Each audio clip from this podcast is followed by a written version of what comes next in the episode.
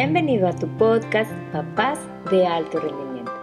En este episodio tuve mi primera invitada. Ella es mi amiga Lolita Ojeda, es una amiga muy querida de Saltillo y nos pudimos sentar a platicar largo y tendido sobre su experiencia de educar a sus hijos en casa. Nuestra intención es brindar un poco de orientación a esas familias que han decidido educar a sus hijos en casa.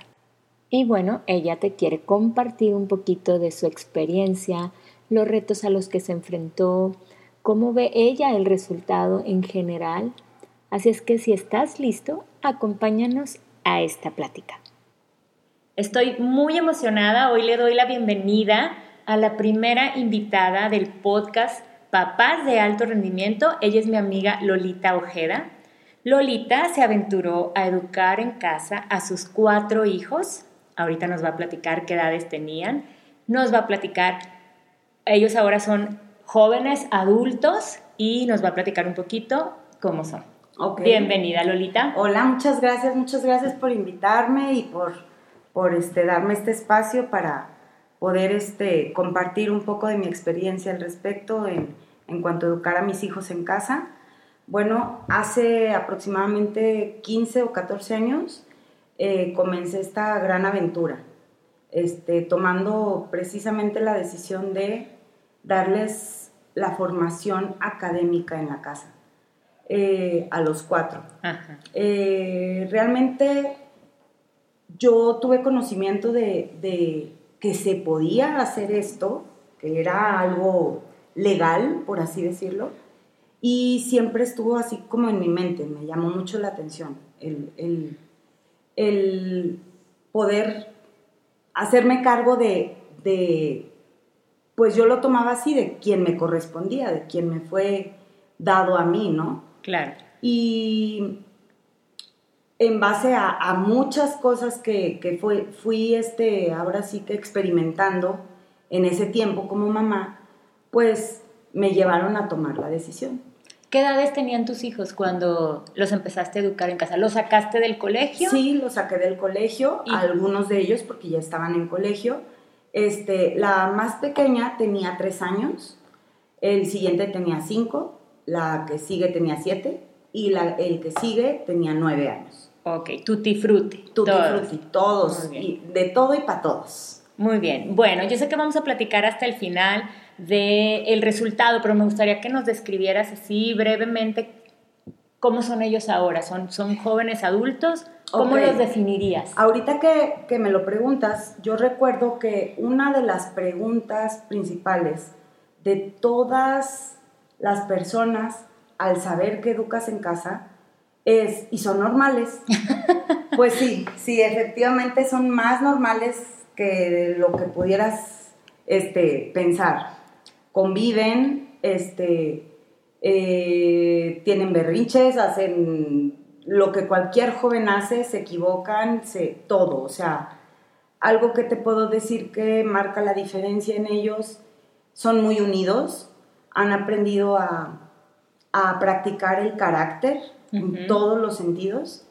Eh, también tienen como una tolerancia obviamente mayor entre ellos, pero, pero también este, mm, saben pensar las cosas un poquito más, saber que este, todo tiene una consecuencia, porque lo, usas hasta las matemáticas. Claro. Usas hasta la cocina, mm, el, hornear un pastel puede servirles hasta en algo de carácter. Y obviamente que a través de eso también uno como papá se va formando, ¿no? Entonces es como un trabajo integral, es una educación completa, completa, por todos lados. Muy bien. Eh, y me gustaría que, nos platicaras, te voy a hacer algunas preguntas y ya así ya vamos eh, guiando como un poquito la plática. ¿Qué fue lo que te hizo tomar la decisión de educar a tus hijos en casa cuando en ese entonces, hace 14 años, 15 años, es más, quizá todavía tampoco hay una comunidad que te apoya, una sociedad que dice, ay, los educas en casa, qué padre, qué chido. No, ahorita incluso mucha gente está tomando esta alternativa para educar a sus hijos, pero hace 14 años Sí, esto era no era ni diferente. siquiera, era, no era, era criticado, digamos. Sin ¿Qué- duda. ¿Qué, fue lo que te duda hizo fue tomar todo la un decisión? reto.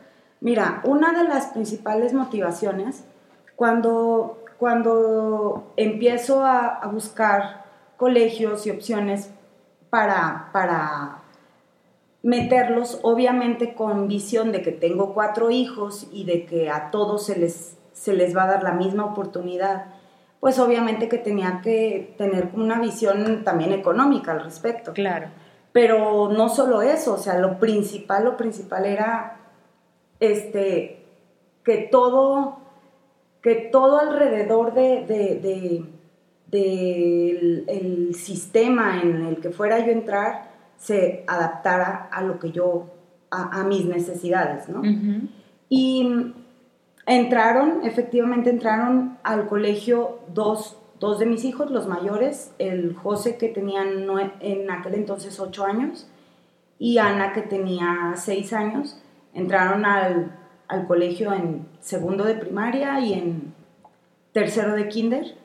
Y mm, yo quería estar involucrada en- con ellos, entonces también entré como maestra de inglés Ah, muy bien. este, por, por el hecho de, una, quería estar viendo de más cerca su, su formación.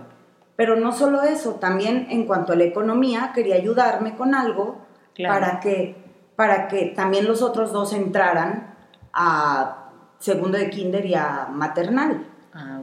Entonces, este, en ese proceso tuve un año de estar trabajando básicamente de maestra y de inglés y entonces me di cuenta de, de las deficiencias del sistema, pero también que habían muchas cosas que, que yo podía hacer mejor. Así. O sea, me daba cuenta que, que yo iba y formaba niños que no eran míos Claro. y lo hacía con excelencia y tenía que regresar a mi casa a las 4 de la tarde a hacer lo mismo ahora con los míos. Ajá. Y era un aprender, desaprender de ellos, porque no, no, no, hijito, a ver, así no, es así. Entonces, fue donde dije, esto, esto está costando más trabajo que lo que realmente pudiera salir desde la primera, ¿no? Entonces, digo, fue algo que me motivó y todo en conjunto, que es tanto la economía como el sistema, como eh, nuestra, nuestro estilo de vida. En ese entonces, eh, José Ángel, el papá, trabajaba fuera y era más, más conveniente que cuando él regresara tuviera más convivencia con los hijos Claro. en ese tiempo, en ese 28 días que estaba ahí constante. Y 28 días que se iba, Ajá. pues yo estaba a cargo de, de completamente la todo, o sea, Entonces horarios la todo. dinámica familiar funcionaba también mejor cua- al haberlos educado en casa. Ahora, con esto, obviamente que vimos diferentes alternativas en cuanto a, a qué programas usar, Ajá. Eh, hubo con alguno de ellos que ni siquiera continué un programa, que fue algo que yo le fui, que le fui haciendo. Tuve que ir conociendo y reconociendo a cada uno de mis hijos, dependiendo de sus mismas habilidades Ay, claro. y obviamente de su madurez, porque te pudiera decir que mi hija menor, Daniela, la de tres años, ella empezó a leer eh, justamente a los tres años Wow. y ella quería leer español e inglés a los tres años. O sea, Órale. y no solo eso, cuando pasan los años, este Santiago, que es el segundo hijo, eh, empezó, empezó con ciertos problemas en la lectura y le empezó a dar pena. Teníamos entre los cuatro un círculo de lectura. Y Daniela le echaba mucha carrilla, porque, o sea, ella Ah. era muy, muy eficaz y muy, muy inteligente, o sea, aprendió lo que los otros tres aprendían, ella lo sabía. Porque, o sea, si hablábamos con el de 11 años, en, ya en ese entonces, de la Revolución Francesa, Daniela también tenía el conocimiento de la Revolución Francesa. Entonces, o sea, es algo muy, muy, este, muy padre ver cómo desarrollan su potencial al máximo, porque es un aprendizaje sin, sin límite, ¿no? Claro, exacto. No siguen un programa este, como en una escuela tradicional. Claro. Y, y a lo mejor también se, guía, se puedes guiar un poquito, tienes la flexibilidad de, de guiarte con sus intereses, de acuerdo a sus intereses, ¿verdad? ¿Y tú cuál crees, Lolita, que fue el mayor reto al educar a tus hijos en casa? Ok, mira, creo que uno, uno específico, no te puedo decir, te puedo decir que hay varios. Mm, definitivamente, la familia a veces este, te critica, te, dice que, que, no es lo mejor, que cómo vas a hacer eso. Entonces, pues tienes que estar muy seguro. Otro, este, la flojera. hay, gente que, que piensa que, que este, pues no tienes que tener un horario, no, no, no, o sea, el, hecho de trabajar en casa no significa que no vas a tener una rutina. Claro. Porque este, recordemos que la rutina nos, nos, nos da una formación, nos aprende a, darnos carácter, este, los horarios, eh, diferentes actividades. Yo les tenía diferentes actividades este, extraescolares, trataba de, darles herramientas de diferentes para que en un momento de, su vida tengan la oportunidad de, utilizarla, o sea, que sepan que, que conocen del tema, que pueden. Un ejemplo, por ejemplo, uno de mis hijos le gusta mucho los bichos y solamente se, se enfrascaba en ese tema. Todo quería que todo girara alrededor de ese tema. Y hubo un tiempo en que yo me cerré, porque yo decía, no, o sea, él tiene que aprender de todas las materias, ¿no? O sea, ¿cómo nada más le voy a dar naturales?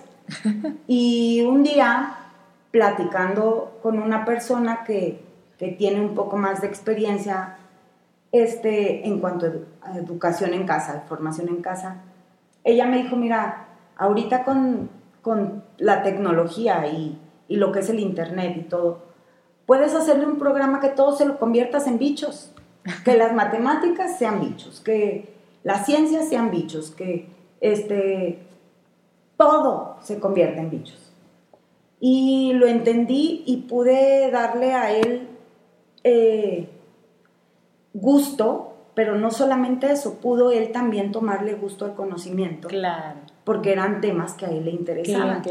Pero eso depende mucho de tener la eh, flexibilidad, ser, ser flexible. Es un estilo y afloje, es un balance. No puede ser completamente cuadrado, claro. porque lo que te funciona con uno, lo más seguro es que no te va a funcionar con el otro. Eso siempre lo digo, así es. ¿Y, y qué nos pudieras compartir? ¿Qué fue lo que más disfrutaste de esta etapa? ¿Cuántos años de, formación en casa fueron en total? ¿Tienes? Pues ellos estudiaron hasta la preparatoria abierta, de hecho la menor todavía está en el, en el penúltimo semestre ah, de la preparatoria abierta en línea en la UDG.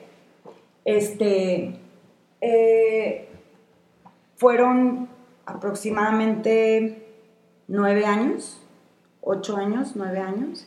¿Sí? ¿Y, y qué, nos puedes decir que, se, que sea lo, lo que más disfrutaste?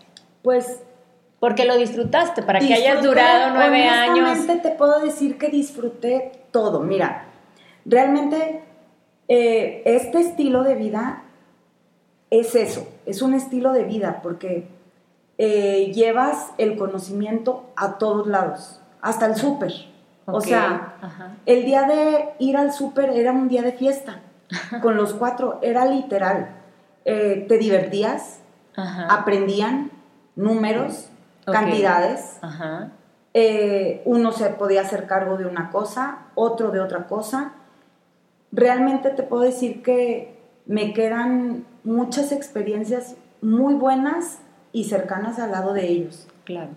Eh, creo que puedo decir que tengo el corazón de mis hijos. Eso es algo muy real. O sea, son chavos normales que tienen sus luchas normales, pero, pero también son chavos que han abierto mucho su corazón a, su familia, a lo que, lo que son ellos, ¿no? O sea, su identidad.